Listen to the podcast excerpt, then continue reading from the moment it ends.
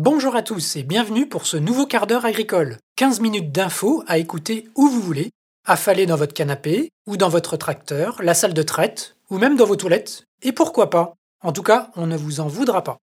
Pour cet épisode, on va s'attarder sur le soja. Pourquoi faut-il développer cette culture en France? Est-ce possible? Quels sont les freins techniques? Pour quel débouché? Bref, où en est-on? C'est parti Le quart d'heure agricole. Le podcast qui vous donne une bonne excuse pour être en retard.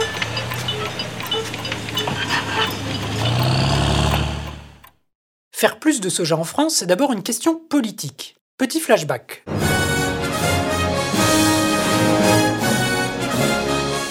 Nous sommes fin août 2019, la forêt amazonienne n'a jamais autant brûlé et le sujet vient pimenter le sommet du G7 qui se tient alors à Biarritz. Emmanuel Macron met alors en cause la politique du Brésil favorisant la déforestation pour développer justement toujours plus la production de soja. Mais le président reconnaît aussi la responsabilité de l'Europe et de la France qui importent massivement ce soja brésilien. Macron pointe là le problème de la dépendance française aux protéines importées. Le soja, on en a besoin aujourd'hui en Europe parce que ça importe en particulier de la protéine qu'on utilise pour nourrir les animaux, bien souvent, ou faire d'autres productions. Et nous, nous n'en avons pas. Maintenant, place aux chiffres. D'après les services des douanes, sur le deuxième semestre 2021, l'Europe a importé 3,4 millions de tonnes de soja brésilien et 2 millions de tonnes de soja américain, soit respectivement 53% et 31% des importations. Là, on parle bien de graines de soja. Pour le tourteau de soja, l'Europe en a importé autour de 8 millions de tonnes, dont 7 millions de tonnes provenant à parts égales de seulement deux pays, l'Argentine et le Brésil. Toujours pour vous donner des ordres de grandeur, le site decodagri.fr nous rappelle des chiffres franco-français. Nous avons apporté 3,3 millions de tonnes de soja en 2018, dont 2,4 millions de tonnes sous la forme de tourteaux pour l'alimentation des animaux. Ça représente grosso modo un bateau de 60 000 tonnes qui débarque tous les 10 jours dans l'un des ports français. On en importe autant car on produit en France tout juste la moitié de ce qu'il faut pour nourrir en protéines nos vaches, cochons et couvées. J'entends déjà les experts me dire non, non, non, c'est pas ça. Bon, ok. Si on considère les protéines apportées par l'herbe de nos prés et les fourrages, on couvre les trois quarts de nos besoins. Bref, revenons à nos importations. Pour Macron, c'est toujours trop, et d'ailleurs, les éleveurs aussi aimeraient bien s'en passer. On doit recréer ce qu'on appelle la souveraineté protéinique de l'Europe. Mm. Ça veut dire que l'Europe, elle doit être capable de reproduire ses propres protéines pour elle-même, pour consommer, comme pour les éleveurs. Alors je vous entends déjà me poser la question, mais bon sang de bois, comment se fait-il qu'on aille chercher aussi loin une protéine qu'on pourrait produire chez nous? La réponse aussi est politique. Dans les années 60, on a négocié les accords du GATT. En échange de droits protecteurs pour les céréales européennes, les droits à l'importation des oléagineux et des produits de substitution aux céréales en Europe avaient été abaissés. De quoi donner un sérieux avantage concurrentiel aux États-Unis et aux pays d'Amérique du Sud. Ces pays se sont spécialisés dans la production de soja. Avec un taux de 35%, le soja est plus riche en protéines que toutes les autres plantes, et notamment celles qu'on cultive en France, qui ont un taux plutôt entre 16 et 30%.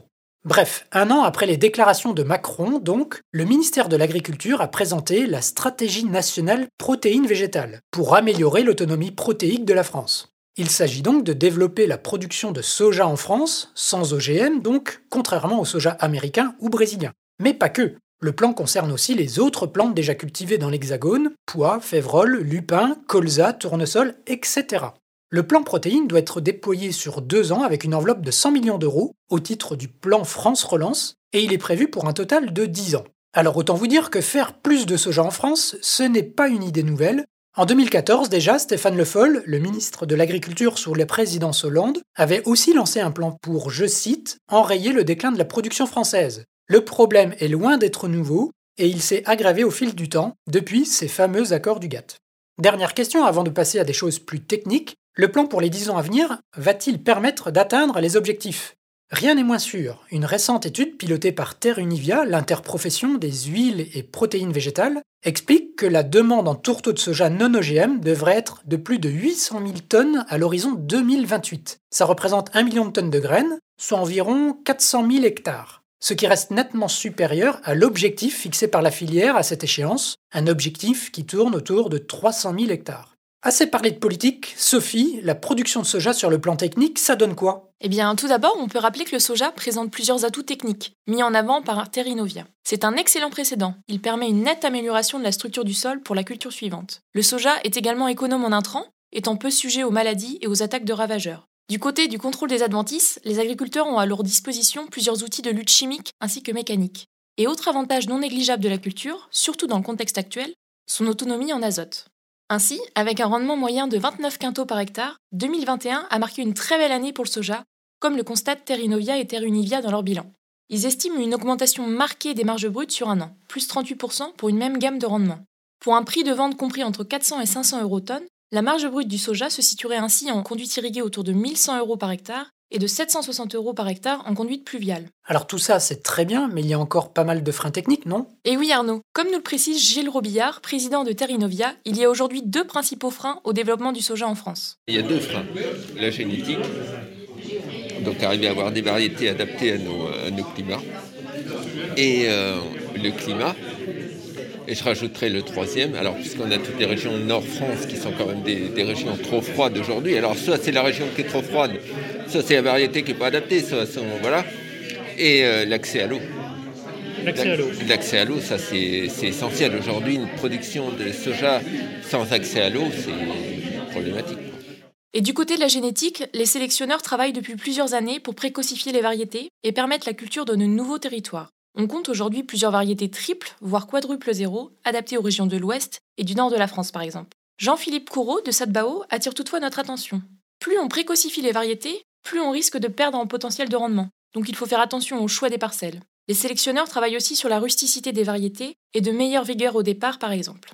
Revenons également sur le deuxième frein cité, l'accès à l'eau. Là encore, la génétique peut aider, via les critères de résistance au stress hydrique étudiés. Mais de par ses besoins en eau, le soja reste non adapté à certains contextes. Il nécessite soit une conduite irriguée, soit de bonnes conditions pédoclimatiques et des sols dotés d'une bonne réserve utile.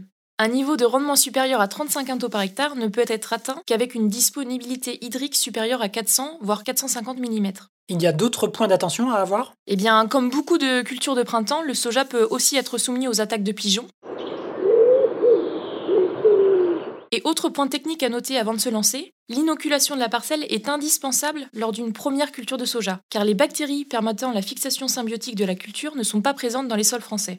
Une fois introduits, les rhizobiums survivent en général très bien, mais plusieurs situations peuvent demander une réinoculation, comme des sols calcaires avec présence de calcaire actif, des sols sableux, pauvres en matière organique, ainsi que les parcelles n'ayant pas porté de soja depuis plus de 5 ans. Bref, on pourra encore en dire beaucoup sur la conduite technique du soja, mais le temps presse. Alors je vous donne rendez-vous sur ternet.fr pour retrouver des conseils d'experts et des témoignages d'agriculteurs sur le sujet. Merci Sophie. Laure, le soja français, ça donne quoi en termes de marché et de débouchés? Eh bien Arnaud, pour l'heure, le soja français a encore pas mal de défis devant lui, notamment en termes de valorisation économique pour les producteurs. Nous avons échangé avec Anne-Laure Durand, qui est installée dans le nord de la Seine-et-Marne en grande culture. Elle exploite 140 hectares, du blé tendre, de l'orge brassicole, du maïs grain, du lin textile, du pois protéagineux et donc du soja. Le soja, elle s'y est mise il y a trois ans. Elle recherchait une nouvelle tête de rotation en remplacement de la févrole de printemps, qu'elle a abandonnée faute de solutions chimiques pour lutter contre les bruches. Le soja est réputé pour être un bon précédent pour le blé et plutôt simple à conduire sur le plan technique, alors pourquoi pas? En plus, le débouché était déjà tout trouvé via sa coopérative qui commercialisait sur le marché mondial. L'agricultrice s'est lancée pleine d'espoir dans cette nouvelle culture, d'autant plus que des discussions entre OPA locales laissaient envisager l'émergence d'une filière en Seine-et-Marne, où la culture du soja est toute récente. C'était l'opportunité de relocaliser la production de soja destinée à l'alimentation animale, et aussi de profiter du fort potentiel de cette culture en région francilienne pour l'alimentation humaine. Mais trois ans plus tard, patatras. Anne-Laure Durand a décidé d'arrêter le soja fin 2021. Les rendements ont été plutôt stables sur les trois campagnes, autour de 28-30 quintaux par hectare, et la culture a été plutôt simple à mener, de désherbage et pas de soucis de maladie ou de ravageurs, à part des dégâts de pigeons. Mais alors, que s'est-il passé? Eh bien, les espoirs de l'agricultrice ont été déçus. Aucun projet de structuration de filière ne s'est finalement concrétisé dans sa région, contrairement à ce qui peut se passer actuellement dans d'autres zones comme le Grand Ouest. Elle nous a expliqué qu'elle est très déçue par la valorisation économique du soja, beaucoup trop aléatoire. Les meilleures années ne compensent pas les mauvaises. Et elle se dit complètement dégoûtée de vendre son soja non OGM au même prix qu'un soja OGM brésilien, par exemple.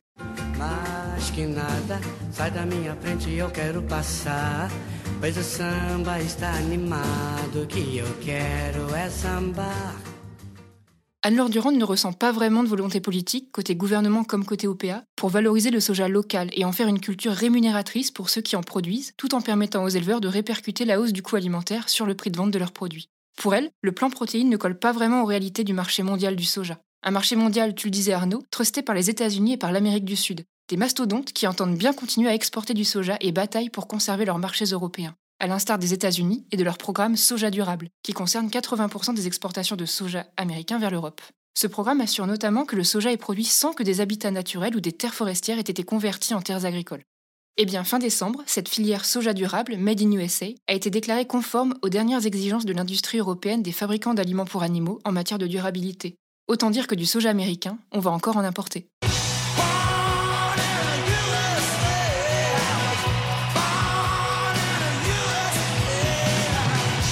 On comprend bien que remplacer le soja importé par une production nationale, c'est pas gagné. Delphine, les éleveurs sont les acheteurs finaux de ce soja pour leurs animaux. Est-ce qu'un éleveur a intérêt à produire du soja pour l'intégrer à la ration de ses vaches? Oui, ça peut être intéressant, mais ça nécessite quand même un traitement thermique. On parle alors de toastage. Ça consiste à chauffer la graine de protéagineux pour enlever les facteurs antinutritionnels et améliorer sa digestibilité. Il existe aujourd'hui des toasters mobiles et certains éleveurs en possèdent en Cuma. Dans un précédent reportage en Vendée, un éleveur nous expliquait avoir créé avec une trentaine de collègues une Cuma en achetant un toaster mobile pour 125 000 euros.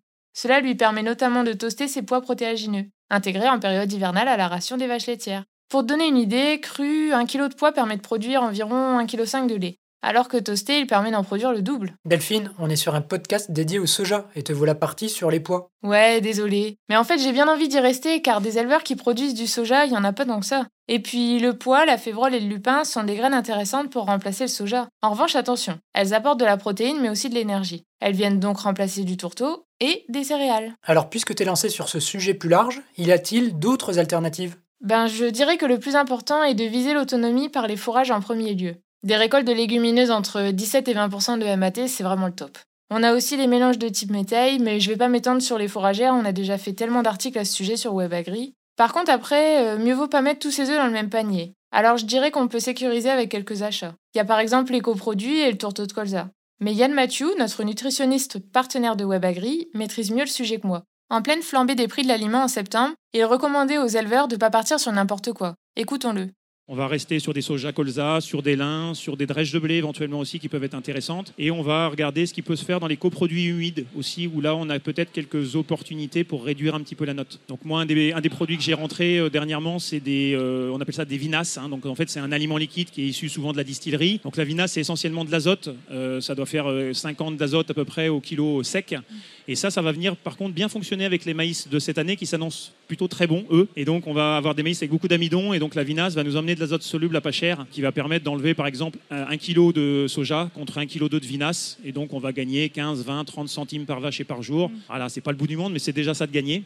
Et pour les éleveurs en filière non OGM, c'est plus compliqué avec la flambée des cours du colza. Alors comment on fait, monsieur l'expert? La plupart des courtiers ne, donnent même pas de cotation. Ça doit être 330 euros, c'était à 230 euros il y a deux ans. Donc là, euh, ben, en fait, euh, on va essayer de switcher un petit peu entre ce qu'on a trouvé d'autres comme matière première, mais c'est pas très simple. Moi, j'ai mis beaucoup de, de wheat feed ou de fibres de blé, qui sont des produits humides aussi dans mes rations dans ces cas-là. Comme ça, j'enlève de la céréale et j'enlève du tourteau ça me permet de gagner 20, 30, 40 centimes sur des rations. Euh, donc encore une fois, c'est ça, plus ça plus ça, ça va nous permettre de contenir un peu les hausses. Mais euh, il y a un vrai déficit en France aujourd'hui de, de, produits non OGM par rapport à la demande qui va être massive au niveau des laiteries. Donc euh, ben, il va falloir encore une fois travailler sur nos fourrages pour être moins dépendant de nos, concentrés. Et on revient à ce que je disais tout à l'heure, plutôt compter sur les fourrages, sans oublier de les analyser, ça va de soi. Autant connaître les valeurs exactes de ce qu'on distribue. Et voilà, vous savez presque tout, du moins l'essentiel, des enjeux de la production de soja et de l'autonomie protéique de la France. Rendez-vous à la mi-février pour un nouvel épisode.